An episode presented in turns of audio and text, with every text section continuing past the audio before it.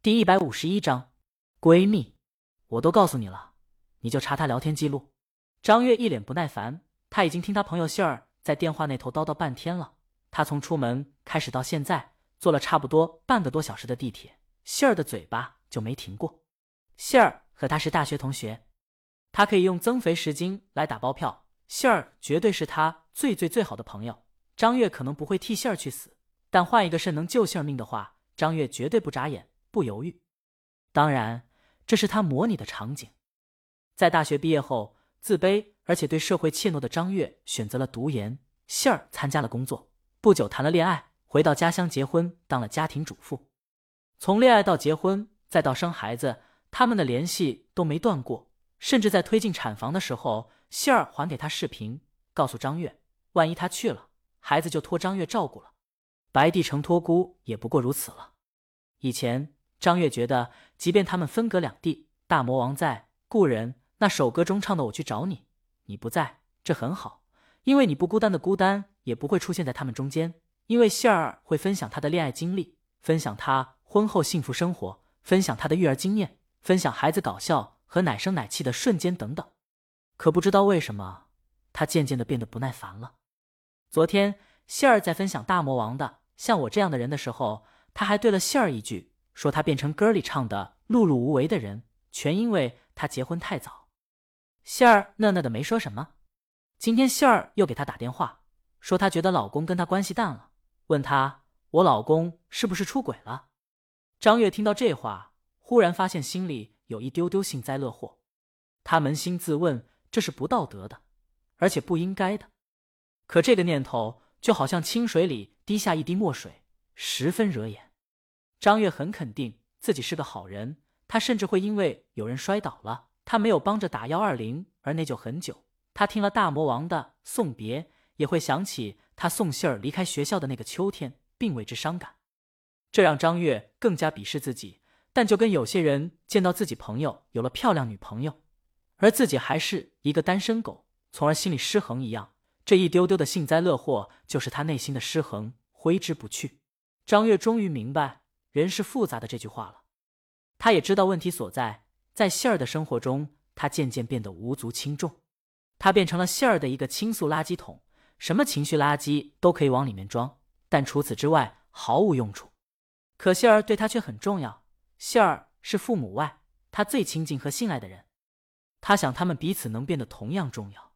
他嫉妒了，所以在杏儿说出她老公可能出轨后，张月有一种幸灾乐祸。要是有个邪恶小人的话，这会儿可能在说：“小样，还是我对你最好吧。”张月轻叹自己太不是人了。他也终于明白李鱼在《故人》那首歌中写到的：“我去找你，你不在，这很好，因为你不孤单。”这句话若成真，究竟有多伟大了？张月在给希儿出谋划策的时候，出了地铁，到了约定的小区前，陈姐已经在等他了。行了，就这样，我要工作了。张月打断杏儿的滔滔不绝。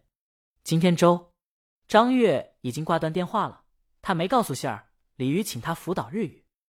他走到陈姐面前，打了个招呼。陈姐领他进了小区。在路上，陈姐不断复述合同中的内容和保密协议。如果有违反的话，公司将追究法律责任。张月不断点头。他知道明星都有许多隐私，这保密协议是正常的。他早做好守口如瓶的准备了。他一面走，一面心中感叹：大明星住的地方就是不一样，太精致了。不知道他补多少年的课才能买这一套房，估计得十几辈子吧。不过这也是偶像应得的。张月和陈姐上楼，刚出电梯，张月就见到一个男生在换鞋，真帅。男生头发散碎，脸上白净，穿搭特别给人夏日的清爽和阳光，就跟影视剧里走出来的高中生一样。男生抬起头，陈姐来了。嗯，陈姐问他去干什么。男生报了个许多人知道的地址。张月知道那个地址，住在那个医院的精神都不大好。张月不由得想：难道是个精神有问题？真可惜，这世上果然不存在十全十美的。不等他细想，男生已经帮他们刷指纹、打开门，朝里面招呼一声：“老婆，陈姐来了。”老婆。张月瞪大双眼，他记起来，昨天大魔王发了个照片，宣布自己结婚了，把推推弄宕机了。现在面前的这个年轻人就是罪魁祸首，这个年轻人就是大魔王老公，真年轻啊！张月太羡慕大魔王了。李青宁在屋里答应一声，打着电话迎出来，手里还拿着一张公交卡，交给男人。哦，忘带了。男人接过，亲了李青宁额头一口，向张月点下头，快步下楼去了。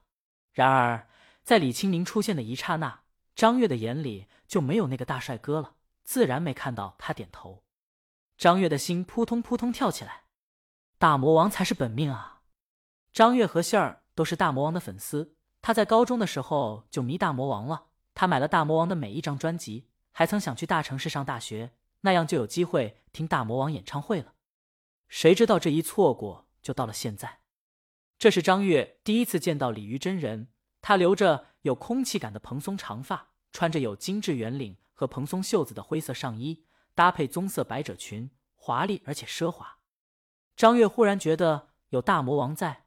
刚才那个男人也没那么惊艳，鲤鱼能把他掰弯。李青宁在用流利的法语跟那边打电话，这让张月唯一在语言上的小确幸消失的无影无踪。挂了电话后，李青宁向他道声歉，工作上有点事儿。张月忙表示没事。陈杰给他们相互介绍一番，张月再要了一个签名以后，他们开始上课。陈姐闲着没事儿，漫步到解忧杂货店的微缩模型前。这微缩模型做的还挺有意思，日式的街道、房子、木屋，还有一个女子在一杂货店的纸箱前寄信。在杂货店里面有三个男孩，李青宁让他想玩就玩。江阳刚告一段落，那陈姐不玩了，她来了兴致，站起身说：“你老公把东西写出来了，让我看看。”陈姐也是江阳忠实书粉，她希望这次还是一本推理小说。江阳那本。